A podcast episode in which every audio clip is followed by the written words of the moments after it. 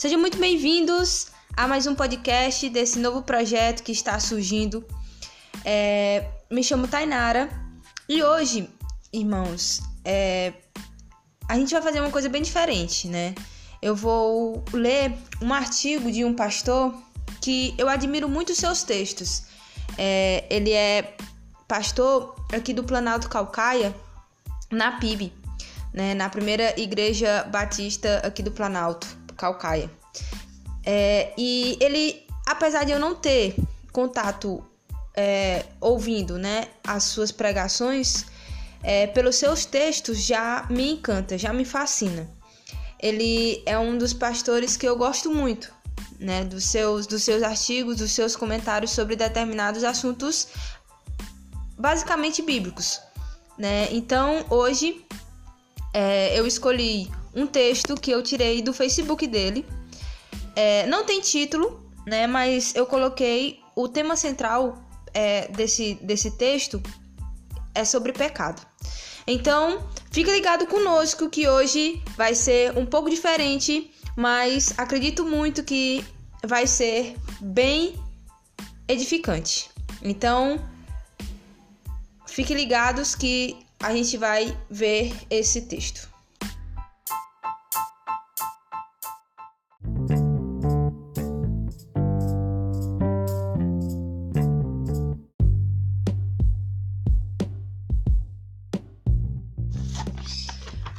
Um texto tirado do Facebook do pastor João Eduardo Cruz. Nossa cultura romantiza o mal e relativiza o pecado. Ela o chama de diversos nomes que visam nos isentar da responsabilidade de cometê-los. Pecado passa a ser fraqueza, deslize ou resultado de traumas da infância, mas nunca visto com a responsabilidade de quem tomou a decisão de cometê-lo. Assim, nessa forma de pensar, as pessoas não são más, elas são doentes. Elas não são devassas, apenas vítimas de uma série de circunstâncias que as fazem cometerem seus desvários. Elas não têm responsabilidade diretas por seus erros, porque há sempre alguém que pode ser escolhido como culpado por elas terem se tornado o que são. No entanto, o Evangelho não romantiza o mal e nem muito menos isenta da responsabilidade do pecador por seus atos.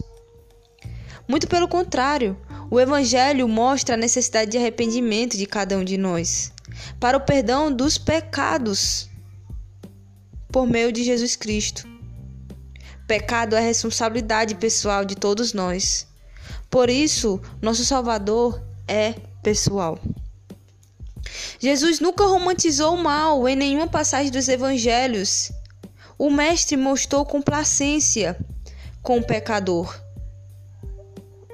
A, com, como a mulher pega em adultério.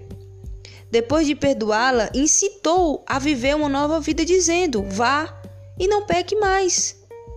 Ao corrupto Zaqueu, Jesus celebrou sua atitude de retratar os danos que este cometera ao cobrar impostos além do estipulado. Ele, como prova de arrependimento, devolveu quatro vezes mais aos que foram lesados. Ao ladrão condenado ao seu lado, Jesus lhe garantiu o perdão dos pecados, mas sem, no entanto, isentá-los de pagar por seus crimes com a morte. O pecado para, para Deus é coisa séria e precisa ser tratado como tal. Dê uma rápida lida no Antigo Testamento e veja como o pecado era tratado por Deus. Leia o Novo Testamento e veja o preço que custou a Jesus nos trazer a responsabilidade, ou melhor, a possibilidade de perdão. O mal não é romântico, mesmo que o pecador esteja em uma situação que nos deve ao compadecimento. Não podemos esquecer que o mal precisa de reparo. Seja pela lei dos homens ou pela graça de Deus que oferece perdão por meio do arrependimento. Quando o mal é revelado, toma proporções incontroláveis, ganha o status de comum e devora, e, e devora a vida e a alma daqueles que formam a sociedade. Jesus nunca consolou um pecador, até que este reconhecesse sua culpa. Porque o consolo ao pecador pode ser uma afirmação de que está tudo bem, mas sem arrependimento, nada está bem.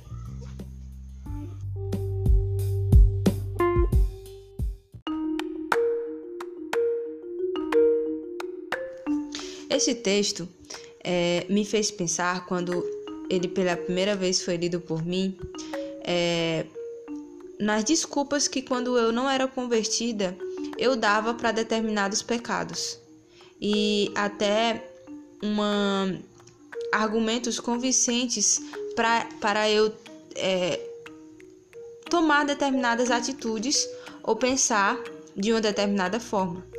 E, e esse texto me fez pensar que realmente é, o Evangelho não vem passar a mão na nossa cabeça, né? Dizendo que sem arrependimento os nossos pecados estão perdoados.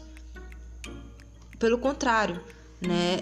É, tem uma passagem bíblica que causa muita dúvida, mas eu não tô eu não quero colocar no sentido da dúvida essa, esse questionamento, né? Que Deus, por meio do profeta Ezequiel, fala que eu não quero que vocês morram, mas que vocês se arrependam e vivam.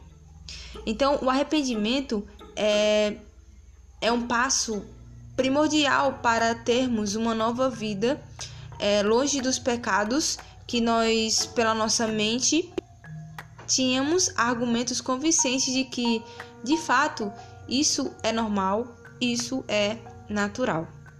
Tem, tem um exemplo que eu estou me lembrando que muitas pessoas já fizeram muitos estudos e eu estava conversando com, com uma pessoa é, faz, faz um, um, tempinho, né? Que se chama Joelma, que ela falou que determinadas, é, por exemplo, pessoas que tendem a gostar dos mes do mesmo do mesmo sexo, né, digamos assim, os homossexuais, eles eles tiveram algum acontecimento na sua vida que os levaram a pecar, né? Muitas mulheres foram abusadas sexualmente por homens e hoje é, tem aversão a, ao sexo oposto. E homens também que foram abusados na, na, sua, na sua infância, é, foram molestados, enfim, essas, essas coisas que, que, que são pecados, né, é, cometidos pelas pessoas com essas pessoas que estão hoje no pecado da homossexualidade, né, é, não querendo ser insensível, né, a essas a essas, a, a, a, a essas circunstâncias, né? Mas é, temos que tratar pecados como pecado, né? Assim como a pornografia é pecado, assim como a fofoca é pecado, assim como a glutonaria, comer demais é pecado, a, o homossexualismo também foge é, e ele vai ao contrário do objetivo de Deus ter criado o homem e a mulher. Né? Então, eles, é, é, esse pecado está é, se rebelando contra o Deus que criou tudo com um fim é, primordial, né? com um fim único, que é a glorificação do nome dele. Né? Então, esse texto é, eu quis compartilhar com vocês porque eu achei muito interessante e ele causa muitos debates que são pertinentes na sociedade que nós, que nós vivemos atualmente, né?